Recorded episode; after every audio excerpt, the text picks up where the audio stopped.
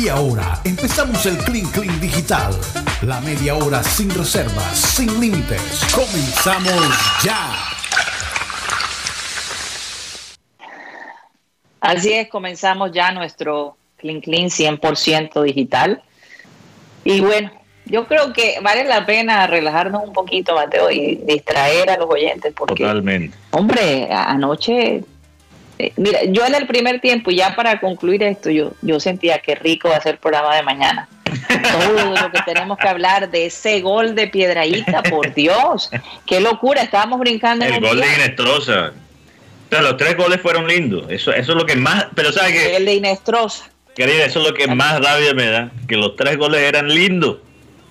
Lindos. Mira, un, un gol como el que le el que hizo Piedraíta aunque entiendo que Pedrito estaba jugando como extremo, de todas formas, su posición natural es lateral a lateral. Eh, o es lateral defensivo por la derecha. Pero el gol fue, técnicamente fue lateral a lateral. Un pase de lateral izquierdo a un lateral ofensivo por la derecha. Y eso es un gol que hasta hace poquito casi nunca se veía.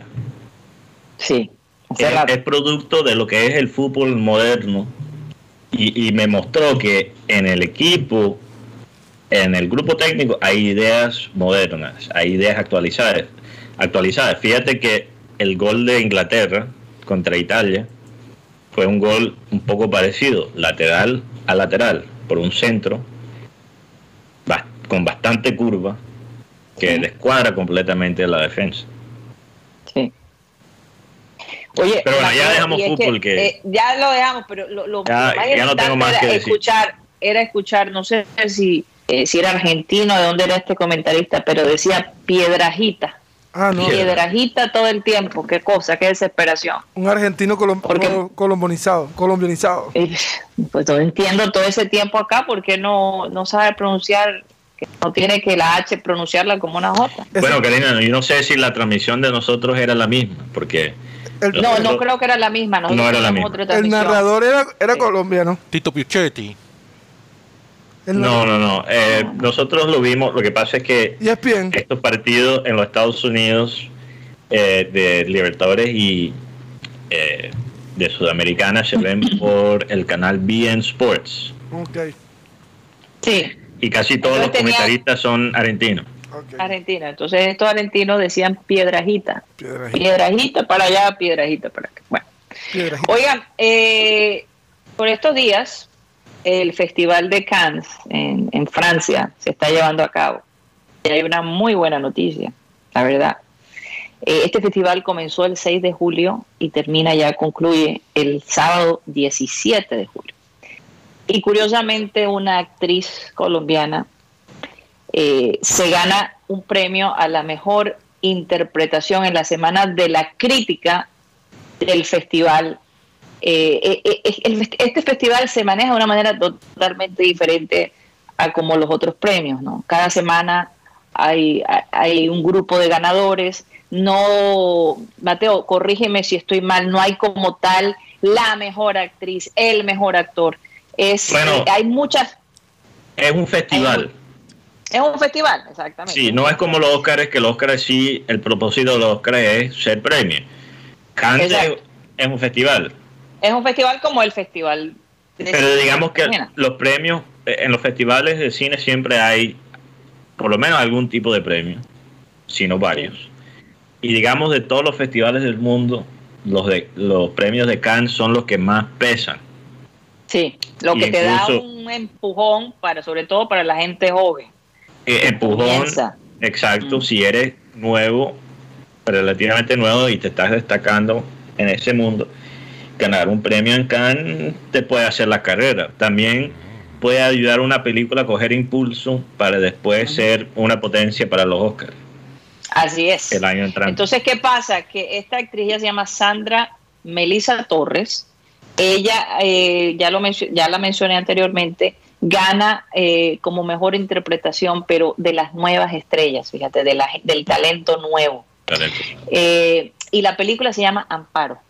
Amparo. Amparo es dirigida por este eh, escritor que también eh, él escribió el, el, guion de, de, Amparo, inspirado en la vida de su mamá. Interesante. Sí. Él se llama, es apellido Soto, oye, de Medellín, Mateo. Simón Mesa. Simón. Simón Mesa. Soto. Soto, Simón Mesa Soto. Él ya ganó un palma de, de oro, la palma de oro que la da, si no estoy mal, España, eh, con, la película Lady, que es sobre una chica que sale en busca del padre de su hija. La película Amparo narra la historia de una mamá que hace todo lo posible para que su hijo no lo lleven al ejército, porque esa área de allí eh, tiene un conflicto enorme con la guerrilla. Entonces, todo lo que ella tiene que hacer para evitar que a su hijo se lo lleve. Bastante Sí, muy interesante y es la historia de muchas personas en Colombia. Entonces, mm. representa a muchas mujeres, ¿verdad? A muchas madres de familia que tienen que hacer lo que sea para que a sus hijos no se los lleven, no los arranquen de, sus hogares. me imagino, me imagino que, los que escribieron y dirigieron esa película son del, del interior. Son de Medellín. Son de Medellín, sí. Entonces, solo quiero hacer un punto para la gente que nos podría estar escuchando, que podría tener algún tipo de interés en los medios. Eh, Colombia va creciendo bastante en esto.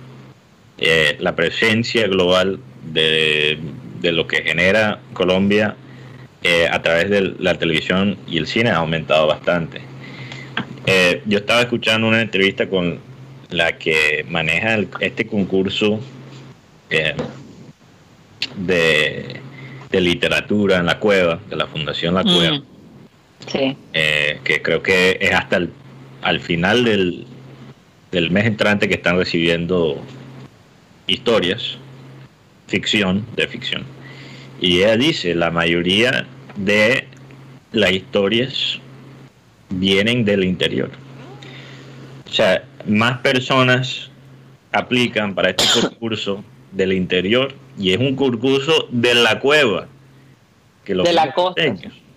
Entonces, los costeños tenemos que, que, aprovechar este momento que está viviendo el país, este renacimiento del, del arte audiovisual que está viviendo el país y, y en la costa tiene que estar presente, tiene que estar presente. Así es. Y incluso, aunque no seas artista, eh, tu voto cuenta. O sea, votar por personas que van a invertir en el arte de nuestra región es muy importante. Siguiendo, con el tema del Festival de Cannes, Karina, hoy por lo menos los actores Elkin Díaz, Juan Pablo Urrego, ellos están allá, eh, ellos están participando por la película Memoria, que es rodada aquí en Colombia y, y coproducida por México. Eh, estos actores junto a la británica Tilda Chilton y la francesa Tilda Swinton. y la francesa Jane Berryberg eh, ellos posaron con una bandera de nuestro país que llevaba el mensaje SOS en la alfombra roja del Festival ah. de Cannes durante la premiere de la película eh, Memoria. La foto la tomó Carolina Guerra, otra actriz, y una noticia triste que me, me acaba de llegar la información Murió el escritor y cronista colombiano Germán Castro Caicedo. Germán Castro Caicedo acaba de morir. No puede ser. Murió el día de hoy. Esta información la da su señora esposa. No se sabe de qué murió Germán Castro. No, hasta ahora solamente tenemos esta información. Oye, Guti aquí mandó una foto de Neymar. Con su nuevo look. Eso es verdad, eso no es montaje. No es montaje. No, seguramente vio la trenza de Chará y dijo, lo tengo que superar. Sí ayer, bueno, ayer. Pues, porque esto es una locura, Guti. ayer se hizo viral algo también de un señor de 100 años, hincha de Leonel Messi. Mm. El, ah, Leonel Messi le hizo un, saludo. El, nieto que está con él acompañando dice, le ¿este es Messi? Y dice, sí, este es Messi, este es Messi, abuelo. Este es una, particularidad y es que en, en, un cuaderno tiene anotado cada gol de Messi, a quién se lo hizo y la fecha. ¿En serio? Ay, qué cosa. Así que el hombre. El primer gol de Messi. Sí, claro. Entonces el hombre recibe saludo de Messi. Eso de, de, escribir un cuaderno, anotar algo, aunque estamos en un mundo que es más y más digital, lo debemos apreciar. Yo, yo tengo eh, un amigo que escribe, eh, full fanático del, del béisbol, eh, muy apasionado, y cada vez que él ve un home en vivo, escribe el día, quién lo metió y cuál, cuáles eran los equipos. Chévere. Espectacular. Y eso me encanta porque le da la importancia, porque no es lo mismo, por ejemplo, escribirlo en tu celular. Que hay tantas cosas en tu celular. ¿Tu celular se puede dañar y se perdió? No, bueno, hoy en día ya no, porque con los servicios que tiene Google, los servicios que tiene Apple, muchas de esas cosas quedan grabadas. Pero lo que digo es que hay tantas cosas en el celular que uno puede anotar algo y después se pierde. Eh, en la mitad de todas las vainas que, se pueden hacer. Mientras que si tú lo escribes en un cuaderno, le das la importancia y queda ahí. Oye, Mateo, eso que tú dijiste me hizo recordar cuando éramos niñas, el grupo Menudo mm. llegó a la ciudad de Barranquilla, al Hotel Golf, y fue una locura. Bueno, obviamente, eh, eh, eh, organización olímpica trajo al grupo Menudo y Abel González tenía acceso ¿no? a, la rueda de prensa. Entonces, en medio de un mar de niñas histéricas, entramos mis hermanas y yo, junto con una prima. Y cuando estamos ahí adentro, que por cierto, básicamente mi, padre nos forza a nosotros, nosotros sintiendo a, las niñas gritar y casi romper los vidrios, y, él nos dice, pónganse ahí con los niños para que les, para tomarles una foto. Entonces nosotras todas tímidas no queríamos ni siquiera tomar una foto. Cuando nos toma la foto, nos toma fotos, eh, obviamente con las cámaras de, ese tiempo, eh, y resulta que por error, después que salimos de allí, se abre la puertecita donde está el rollo. Ay, se dañó la. Puro Dios y se velaron todas las fotos. No puede ser. Una sola foto de menudo. Entonces, al día siguiente, cuando yo voy a contarle a mis amigas que estuve con el grupo menudo, que me tomé una foto con Miguel, con Xavier, con René y con todo el mundo, nadie me creía. No había memoria fotográfica. Muéstranos la foto, porque no te creemos, eso es pura carreta tuya. Y con eso me tocó vivir un tiempo. No. Ni modo, no me creyeron nunca, pero la experiencia la mantendré siempre en mi mente. Pero, pero sabes que hasta cierto punto estamos, nos pasamos ahora con qué se puede compartir. Yo, yo he tomado la decisión de realmente tratar de compartir las fotos y cosas muy de vez en cuando. Porque cuando tú publicas algo todos los días, compartas tu vida todos los días, yo creo que le quita hasta cierto punto cierto valor. Porque, ¿qué pasa? La gente se cansa de ti. Claro. Sí, total. Se cansa de ti. Sería como una foto desenfocada hoy en día. Totalmente. Totalmente. no, pero incluso tú sabes que, que lo que hacen los, los, los digamos, los, la generación Z, yo estoy en una posición interesante porque estoy entre millennial y generación Z, entonces tengo cosas de las dos generaciones, estoy literalmente en la mitad de las dos.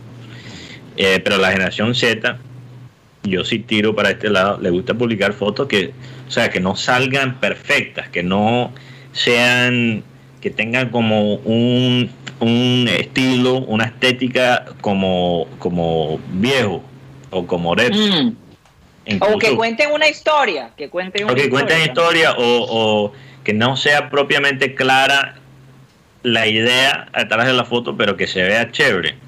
Cosas así. Y incluso está muy de moda subir las fotos en Instagram que se han tomado con cámaras eh, viejas y después las escaneas y las subes. O sea, mi última foto de mi perfil de Instagram es así. Fue una foto que mi amigo tomó en un Polaroid y lo escaneé y lo monté.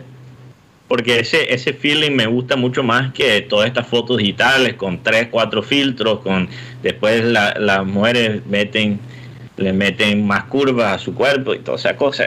Eso, ah. eso también cansa el ojo bastante. Ah. Eh, eh, yo creo que el balance es lo importante.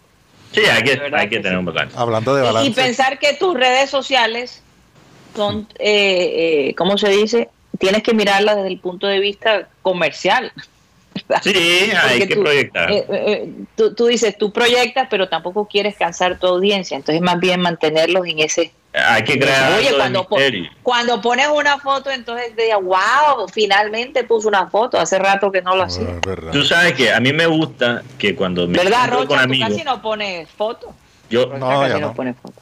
Ya no, ya no, ya no, ya no. Ya no, ya no antes sí. Antes sí. Yo sí digo que ya no. yo, yo, por ejemplo, a mí me gusta que la gente pregunte por mí. Cuando se encuentran, por ejemplo, con un amigo mío, ¿en qué anda Mateo? Eso me gusta, mm. que estén preguntando, oye, ¿en qué, debe, en, qué, ¿en qué está Mateo ahora mismo? ¿En qué parte del mundo? Si tú le dices a todo el mundo todos los días, eh, no es lo mismo. Y te vuelve presa fácil de lo que ya, lo que ya sabemos. sí. Oye, le tengo una buena noticia a, a Rocha. ¿Y eso? Imagínate, Rocha, no me vas a creer. El otro día tú hablabas de ese video de Pamela Anderson con Tommy Lee, ¿te acuerdas? Sí, claro. Bueno, te cuento que Hulu, que es un, una empresa de streaming como, como Netflix, va a sacar eh, una serie que se va a llamar Pam and Tommy. Mm. Y es la vida, es la relación de esta pareja. Y van a recrear la escena del video que salió viral. así que va a ser, sí, así que va a ser los que no pudieron verla. bueno,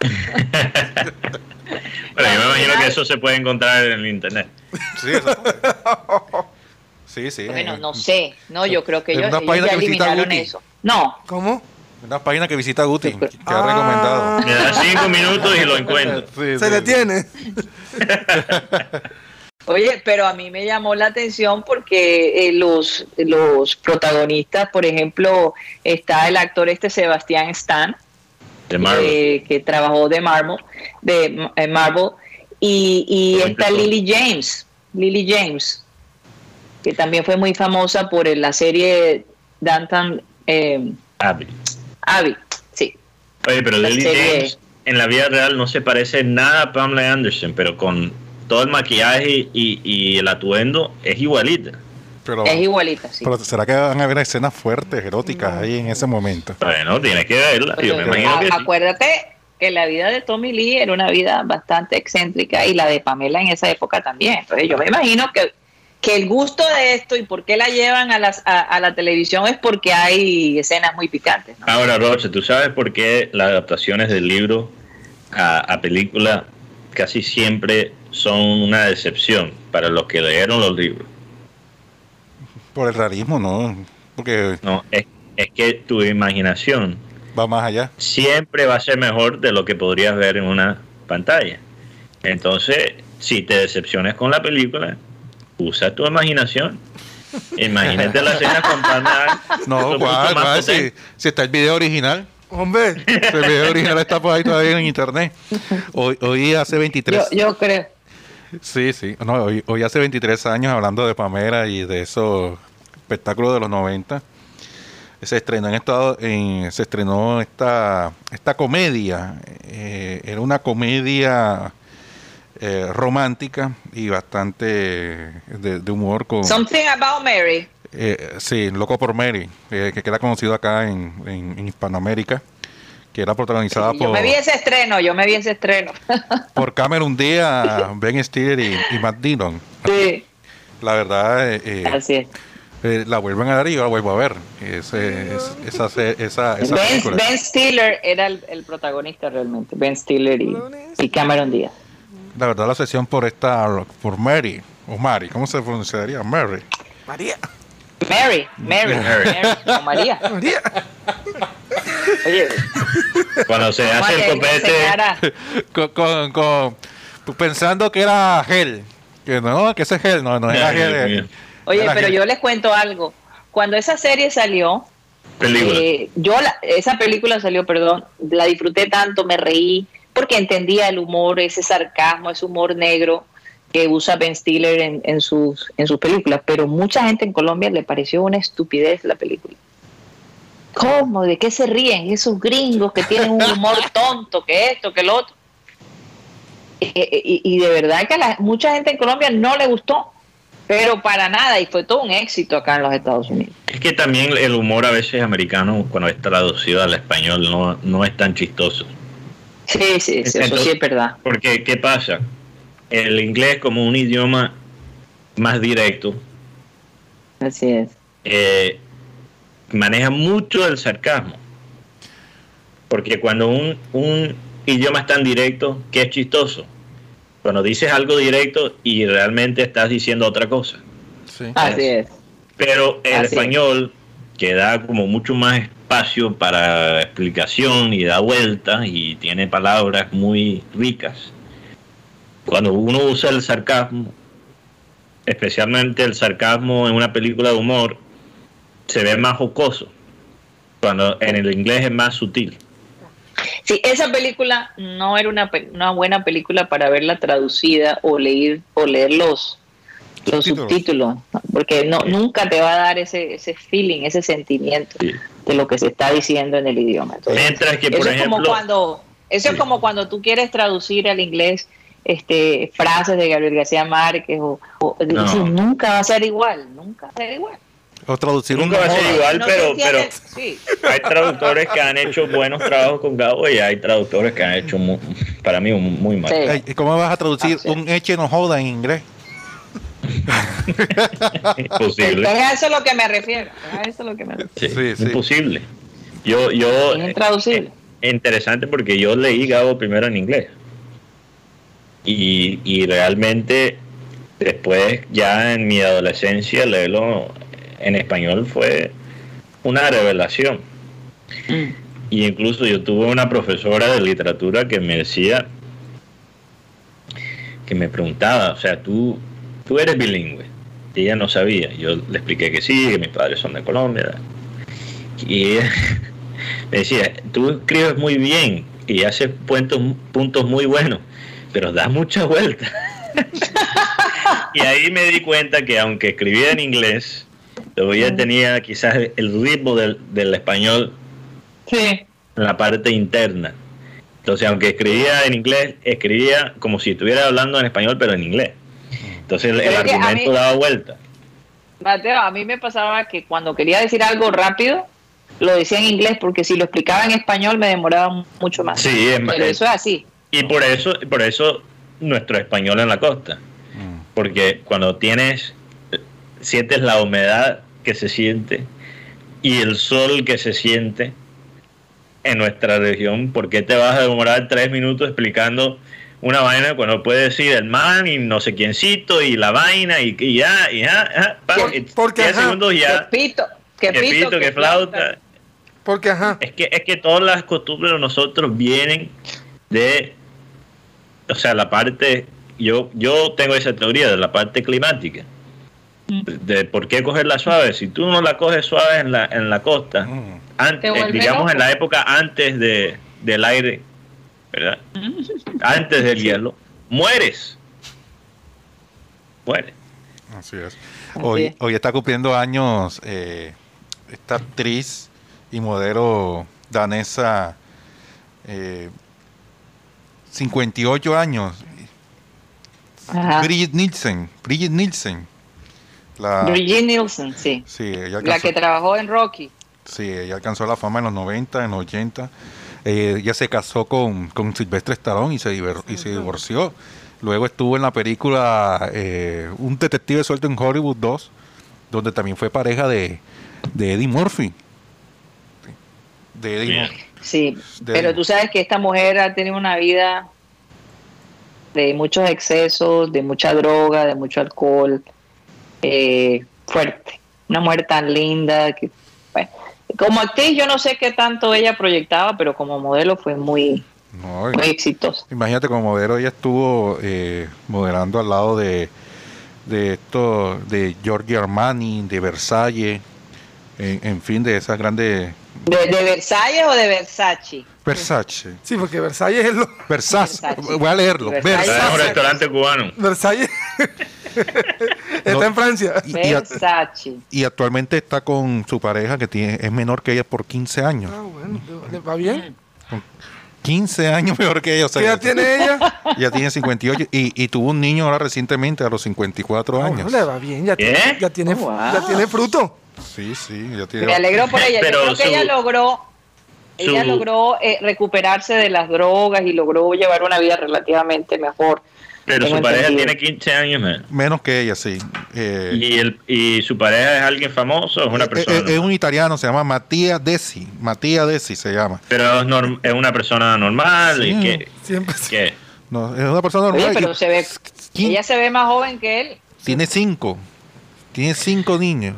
No, este es el, el Draco, el que, estuvo con, en Rocky porque ella recientemente estuvo también en el 2018 en, en Creed 2. Ah, verdad.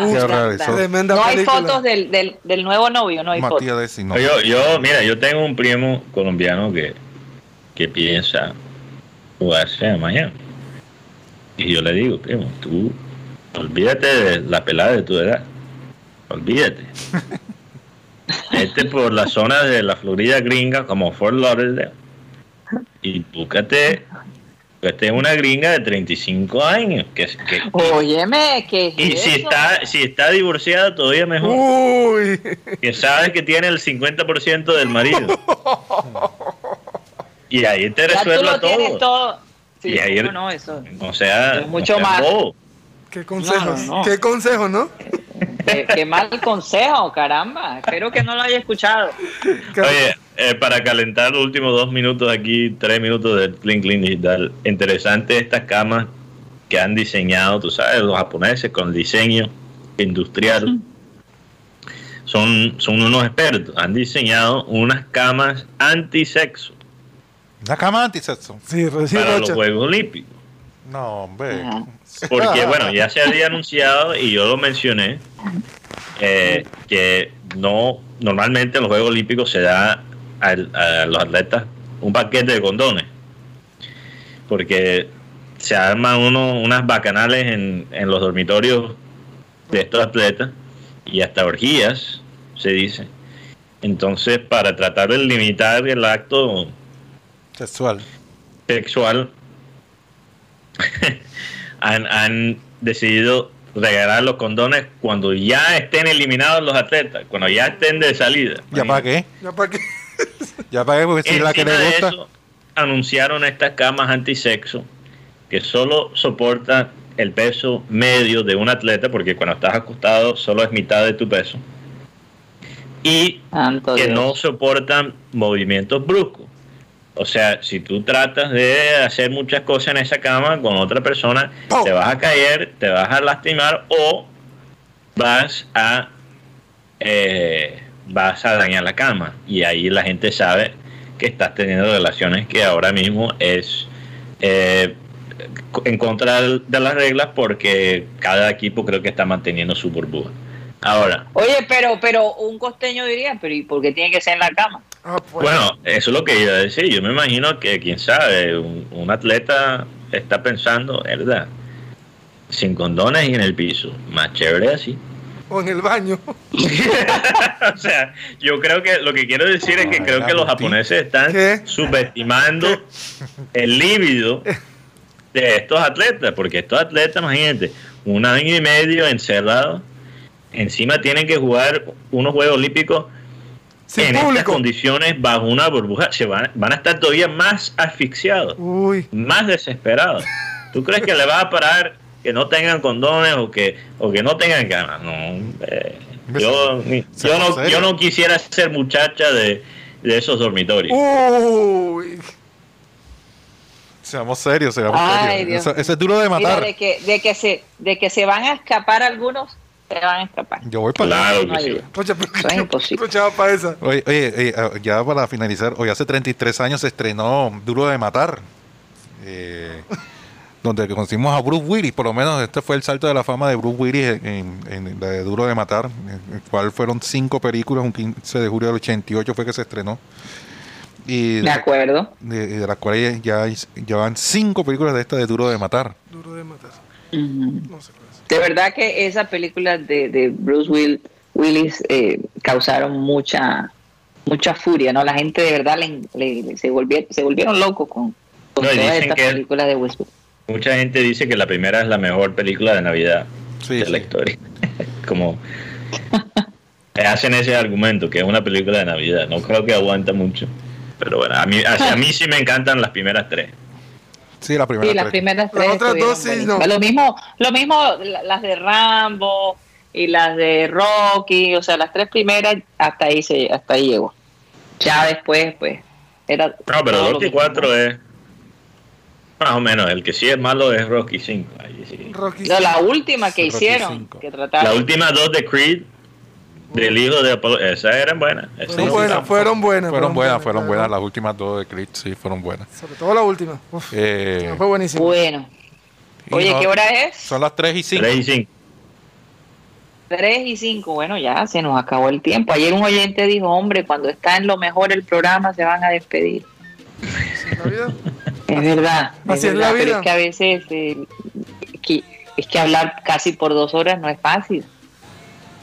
Hay un momento en que la garganta ya no te da. es fuerte, pero bueno, vamos a intentar a ver si mañana de repente nos tiramos el programa hasta las 4 y 30, hasta las 3 y 30. vamos a ver. 4 y 30 ya. 4 y 30 ya. No, 4 y 30 ya. No, no, no. Ya, ya Rocha estaba preparando la pijama. Si me dan una botella de whisky, yo voy, voy para eso, hasta las 4 y 30. De pronto les mandamos una picada eh, para que aguanten ahí hasta las 3 y 30. Vamos a ver. Mm. Vamos a sorprenderlos. Bueno, nos despedimos. Nos despedimos ahora sí. Un abrazo para mis compañeros allá en la ciudad de Barranquilla, mis oyentes queridos. De verdad, gracias por sus comentarios, por quedarse con nosotros, por ser unos alcahuetas de programa satélite. Y bueno, Mateo, gracias. Un abrazo para ti. Nos vemos mañana. Eh, como siempre, vamos a pedirle a nuestro amado Abel González que por favor despida el programa. Voy a leer mi versículo bíblico que es un, es un paliativo tremendo. Dice, sé que cada mañana se renueva su gran amor y su fidelidad. O sea, cuando tú te levantas, tienes que sentir el renovado amor de Dios por ti y tienes tú que renovar en Él su confianza. He ahí la configuración de la fe.